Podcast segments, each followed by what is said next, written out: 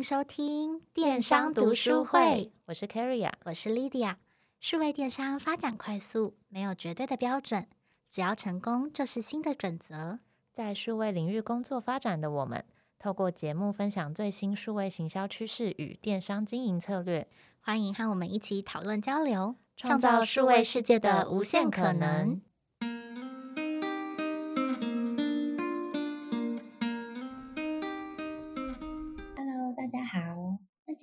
这集呢，想要跟大家聊的这个话题呢，又是电商购物节旺季的提前布局攻略。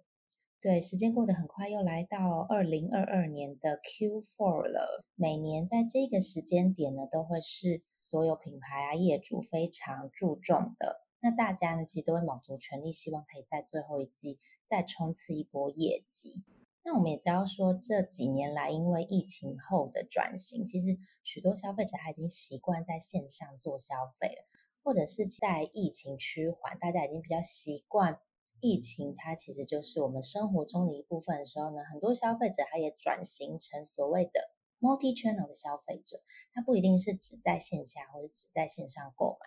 这样子的购买路径其实它是非常复杂、跳跃跟破碎的。那我们身为品牌主跟业主，到底应该要怎么样抢先布局啊，把握年底可以冲刺业绩的机会呢？那我们今天呢，根据 Google 啊跟 Meta 他们有做了大型的购物节趋势分析，那我们有提出几点我们觉得比较值得注意的趋势，然后也有几个策略想跟我们的听众做分享。好哦，消费者越来越习惯这样子的时间安排，所以也有越来越多的消费者会开始提前针对购物季。进行消费的规划。那根据就是资料统计，有将近四成的消费者，他们说在购物季开始之前，他们会。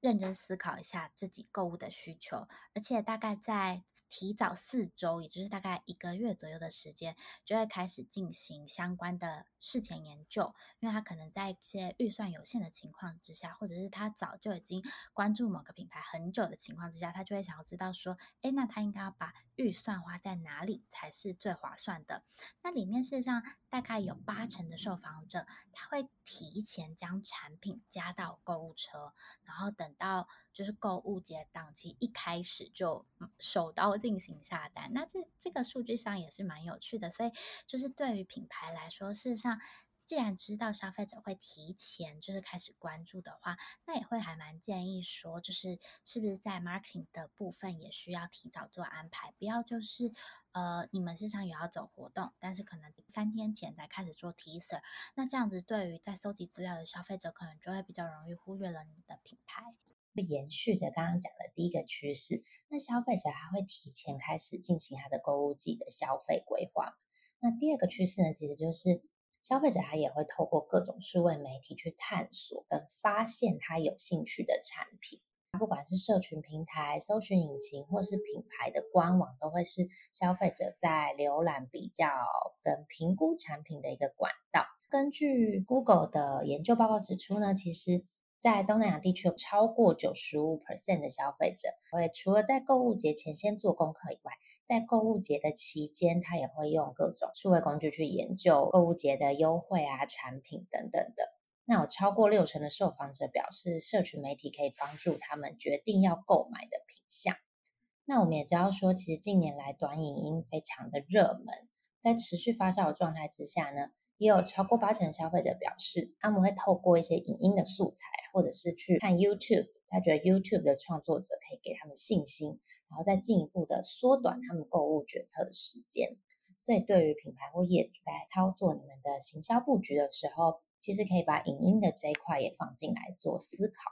好哦，那再来就是消费者事实上会透过多元的通路去完成购物体验。那我觉得对于品牌主在经营 Q 四这一段期间，它最重要的一个问题，事实上就是消费者都是从哪里来的？那从数据上显示，事实上八成的消费者会先在网络上透过线上搜寻的方式去探索自己感兴趣的产品，所以就是代表说，事实上你在网络广告的这部分一定要就是思考的很全面、很彻底，到底你的消费者会透过怎么样的方式去了解你的产品？他们通常是透过呃搜寻引擎直接到官网去了解吗？还是像前面 Carrie 提到的，就是他们会透过 social media 去接近你的品牌？但无论如何。它就是应该要在一个对的 touch point 给他们一个完善的体验。那另外，事实上，透过网络接触到你品牌的消费者，他也不一定会是在线上做购买，因为我们知道，这个 Q 四，事实上在百货东路啊，或者什么，常常也会有周年庆或者是岁末年终的活动，所以他们也有可能在一定的情况之下是在线下完成消费的。我觉得这边是让品牌蛮值得思考的是，因为消费者现在对购买这个概念越来越不会就是。只 focus 在线上或线下，对他来说，他就是跟你品牌的一个互动跟体验。不管是在大型的购物平台接触到你的品牌，或者是官网，或者是你们家自己做的 app，那这些地方只要能够接触到消费者的，都会是一个转单的机会。所以在各个 channel 的布局，我觉得事实上就是需要思考的很完整，而且必须同时一起思考。那另外就是有一点，我觉得还蛮值得分享的是。通常消费者如果他是在你的官网下单的话，他会比其他通路愿意多花百分之二十的价格。那原因主要是因为他们觉得透过官方购买的货，不管是在就是。货况的品质保证上，或者是效期啊等等之类的，他们会觉得比较有信心。那我知道，就是很多人在做电商的时候，同时会接触平台，那就会有点点担心，说，哎，那这样子我到底就是是不是大家都会去平台买，会不会影响到我自己品牌官网本身的业绩？在这个部分，我觉得这个数据是可以稍微让我们放心一点点的。好哦，那我们前面三个分享趋势其实都还算蛮正面的，就是消费者他其实会主动去搜寻，然后发现他自己有兴趣的产品，而且他会透过各种不同的 touch point 去跟品牌做互动，听起来都还不错。但是呢，第四个趋势大家要特别注意，就是在受访者表示说，越来越多的购物节庆其实令他们是感到非常疲劳的。他们也会期待收到更个人化的促销资讯。那在 Meta 的报告中呢，受访的台湾民众每三位就有两位表示对于这种频繁的购物节感到非常的疲乏。那也有超过八成觉得近年来这些促销购物节的折扣越来越不吸引人了。这件事情其实会是一个警示，在品牌不停的丢出一些促销活动的时候，如果消费者他对这件事情是没有感的话，相对来说他就不会变成是业绩。但另外一方面有一个机会点是，虽然大家会觉得有一点疲乏，对于这么多的促销，但也有七十五 percent 的受访者，就是他会更倾向购买为自己客制化量身定制折扣的品牌。那有超过八成表示说，他希望店家是可以根据自己的喜好来主动提供购物资讯的。那这件事情其实就还蛮有趣的，跟 Lydia 之前曾经跟我分享过的一个她自己本身的购物案例有关。事实上，就是嗯，之前如果一直有 follow 我们节目的人应该知道，就是我是一个对于 privacy 非常非常在意的人，我自己。在做这个产业，所以我知道我们通常品牌是怎么使用消费者资资料的，所以就导致我非常的不愿意注册会员或者是下载就是品牌的 app。可是我最近在一一个品牌，总之我觉得在那个品牌下载了他们的 app 之后，我就发现哇塞，就是这个品牌真的是超级无敌贴心的，就是它是一个药妆品牌，我在他们的药妆品牌买了隐形眼镜药水。那之后我就发现，哎，他就会就是给我隐形眼镜药水的折价券。可是是让我朋友没有买过隐形眼镜药水的人，他们就是说，哎，怎么他们没有那个 coupon？我就发现，哇塞，这真的是超级符合我的需求，以及他会知道这怎么样去 target 对的人愿意买。他不是广发，而是很精准的 target，就是哪一些人可能会买，那我不会造成我预算上的浪费。对消费者来说，我那时候是觉得好像有一种很贴心，而且我好像就是你知道很与众不同的感觉。那反之就是对品牌来说，他们也不会就是浪费掉太多的资源跟预算在这件事情上。对，因为我觉得隐形眼镜药水它其实算是一个比较，也不能说它 niche，可是它的需求的群众绝对不是广撒人，因为还是有些人没近视吧，或是已经做了镭射手术，他就不会需要。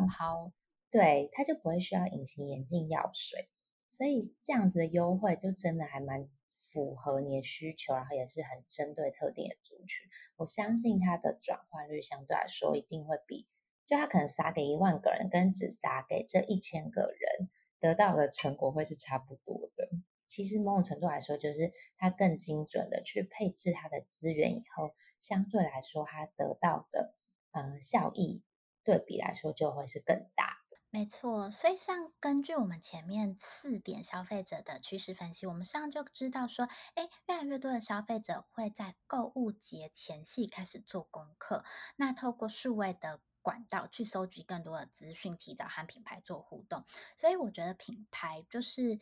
在你看，比如说我们要做双十一，你可能事实上在十月初你就要开始准备布局了。那你知道，如果线下就是十月就是周年庆，是不是要更早在九月的时候就要开始做这些思考，去让消费者呃能够理解说你的品牌在 Q 四的时候到底能够带给他们什么，他应该要就是留下多少钱去买你们家品牌的东西。那另外一方面就是刚才我们分享的案例说，诶，因为消费者。他现在可能时间有限，然后各家品牌事实上在 Q 四又会争相推出不一样子的优惠，对他来说，他事实上是很难去轻易的找到购物攻略。可是现在到线上的时候，它变得越来越五花八门，所以如果品牌有机会能够做出更克制化的讯息和内容，就能够更有机会贴近消费者实际的购物需求。那针对这些点，我们也整理出了以下几个策略，希望就是可以让品牌能够更轻易地掌握消费者到底需要什么，以及在购物节获得亮眼的表现。好的，那我们第一个策略呢，就会是提早沟通购物节的讯息，吸引潜在的买家抢先加入购物车。那根据我们刚刚讲到的趋势呢，我们因应消费者提早搜寻的行为，最基础的方式就会是先建立起我们完整的品牌跟商品资讯，让消费者他其实在搜寻的时候呢，他就很快速、很轻松可以获得他可信赖而且还是清晰好读的资料。那这一块呢，就会是建立良好购物体验的第一步。那接下来品牌可以更 aggressive 一点，它提前释出购物季的讯息。那这时候的 call to action，因为购物季还没开始嘛，所以不会是哦立即购买，但是你可以先邀请消费者抢先加入你的官网会员啊，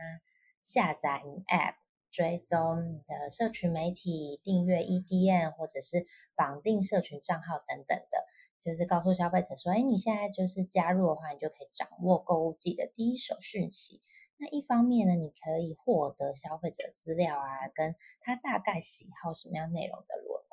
那另外一方面呢，品牌主也可以透过提早提供一些购物季的折价券、购物金或是试用品等等的。那在购物季的时候，他就会有更大的动机回访并进行购物。我这边想要分享一个提早吸引潜在买家加到购物车的案例。我不知道 Carrie 有没有听说，可是九月十八号在美国，事实上是所谓的 Cheeseburger Day。你有听说过这个节日吗？台湾好像没有这个耶。我们之前只有二十四节气是大暑的时候有 大暑，可能会买一送一之类的。那 Cheeseburger Day 好像台湾没有操作。好，那我分享一下这个案例，就是。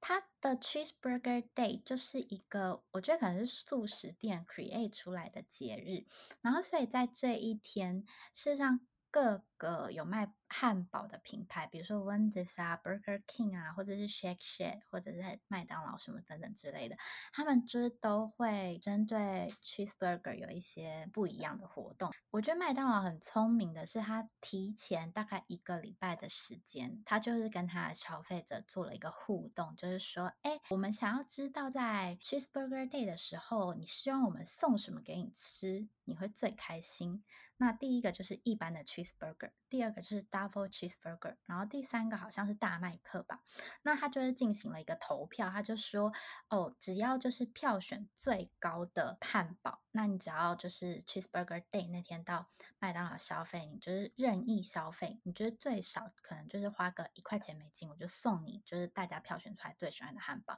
然后就超多人去做这个互动跟投票，那你只要就是有投票的话，他就会可以直接得到就是。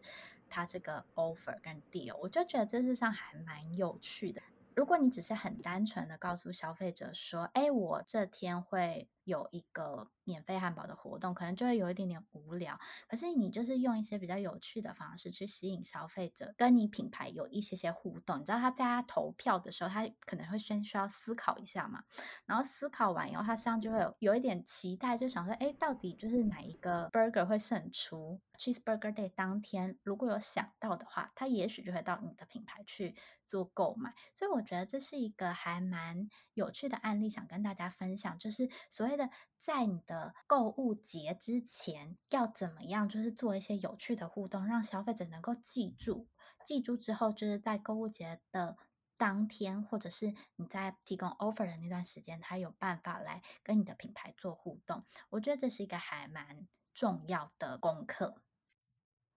好。那再来就是我们前面有讲到，第一个策略是提早沟通购物节的讯息嘛。那第二个，我们事实上想要跟大家分享，就是可以怎么样打造流畅的消费者体验，然后同时进行多元的通路布局。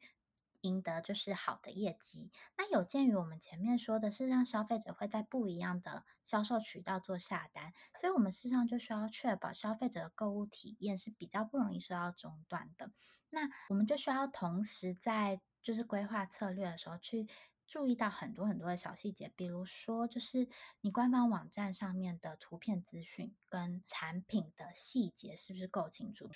再来就是消费者在你网站上看到这些讯息，搞不好他希望到线下去体验呢？你的网站是不是有给他线下店家的指引？他是不是可以很清楚、很快的找到？或者是你是不是有提供 sample 给他，让他先去做试用？以及就是消费者如果像我们前面说，他会习惯先把东西加到购物车的时候，你在下一次他重复回访你网站的时候，他能不能够快速的读取到这些产品？因为我。我自己个人的经验，我不知道 Kara 你有没有，就是有一些网站加到购物车，好像过了二十四小时它就会清空，所以我下一次再去的时候，我现在要重新再找一次我的产品在哪里。我不知道你有没有这样的体验？对，如果你没有登录会员，就是你只是一个 guest 在浏览的话，有的更快的，它搞不好半个小时之后它就不见，就你下一次可能在连进去的时候，你就发现一场空。对，我觉得就是这件事情就需要思考的很清楚，因为我们知道消费者会提早三四个礼拜去做一个 search，那你不会希望就是当就是他再次回访的时候，你的产品他根本找不到在哪里。如果因应这样子的话，应该要跟 IT 的人讨论怎么样把时间拉长，因为有的时候你时间储存的时间拉长，会影响到你 server 的速度啊，或者是你要付的钱。那如果这件事情是做不到的，你要怎么样鼓励消费者先注册会员，先有登录的状况，让就是他们的购物车可以一直保留，或者是因为他们先注册了，你可以背上你的销售策略去随机推播，就是他们可能需要的购物讯息给他们。这我觉得也是，就是最后促成转单一个很重要的关键，因为品牌可以使用会员注册以后的资料，方便消费者不管之后在线上或线下做消费，都可以享受到同样的优惠，或者是让不管是你线上的服务人员跟线下的服务人员都可以清楚的知道消费者的需求，同时也能够让品牌更完善的去分析消费者的行为，那提供给他更好的服务。对，就像 Lydia 讲的，其实大部分的人可能不会直接把你的网站就是购物车保存的时间拉得很长，就是你可能会考虑到一些 server 啊，然后容量等等的。但是怎么样邀请消费者，就是至少让他加入会员，那他加入会员以后，这些 data 都可以保留，对于消费者跟品牌来说都是一件方便的事情。那或者是其实消费者现在在跨装置上面的浏览行为也非常普遍嘛，所以你要怎么样确保他在手机、桌机上面的浏览啊、购物啊，或者是他甚至看你看最后去到你的实体店面，这些行为它其实都是可以串联在一起的，就会很重要。好，那我们最后一个策略想跟大家分享的是，善用社群媒体跟提供客制化的体验，开启新商机。那我们知道消费者他们其实普遍喜欢在社群媒体上做浏览啊，或者是跟品牌做互动。所以这个时候呢，其实品牌一方面来说，你可以针对还不认识你的新客人，透过一些跟调性比较相似的知名 KOL 合作啊，或者是短音素材非常的夯，所以你就可以推出一些热门的影音素材等等的方式去接触更多的潜在消费者。那这部分呢，就可以帮助你在购物节开始的时候去提升你的品牌知名度。那如果是本身就已经有追踪你品牌自媒体，或者是他曾经在这边做过购买或加入的会员呢，那你当然就可以针对他过去购买过的产品或是消费浏览行为去进行更细致的分众沟通，然后善用数位个人化推荐的工具去提供他们更有兴趣的内容，然后邀请他在购物节的档期再度进行回访跟购买。所以这部分呢，就可以分成两块，一块是购物节前夕，你先把你的知名度打开以后呢，那你只要在购物节当下，其实有一些折扣的时候。大部分消费者还是愿意在这个时间点去尝试看看新的品牌，所以这时候呢，你的机会点就会出现了。那我们只要说，大型购物节其实它就是一个很好可以接触到大量消费者的时间，所以品牌业主呢就可以善用这个时间点，在提升业界同时呢，同时可以招揽新客跟巩固和现有会员的关系。那我们知道，如果我们可以妥善的。善用行销漏斗跟每一个和消费者接触的 touch point 去提供完整流畅的购物体验的话，你就会是获得成功的不二法门哦。那我们之前的节目呢，也有做过购物节以后相关的分析跟新的机会点，所以大家也可以上我们的网站看一下之前的文章，或者是听听看我们之前的节目。可以有更完整的关于购物节的从开始的规划到后续的分析执行。那我们也先预祝大家在今年的第四季都可以获得超越目标的好成绩。那我们今天的节目就到这边喽，谢谢你的收听，谢谢大家，拜拜。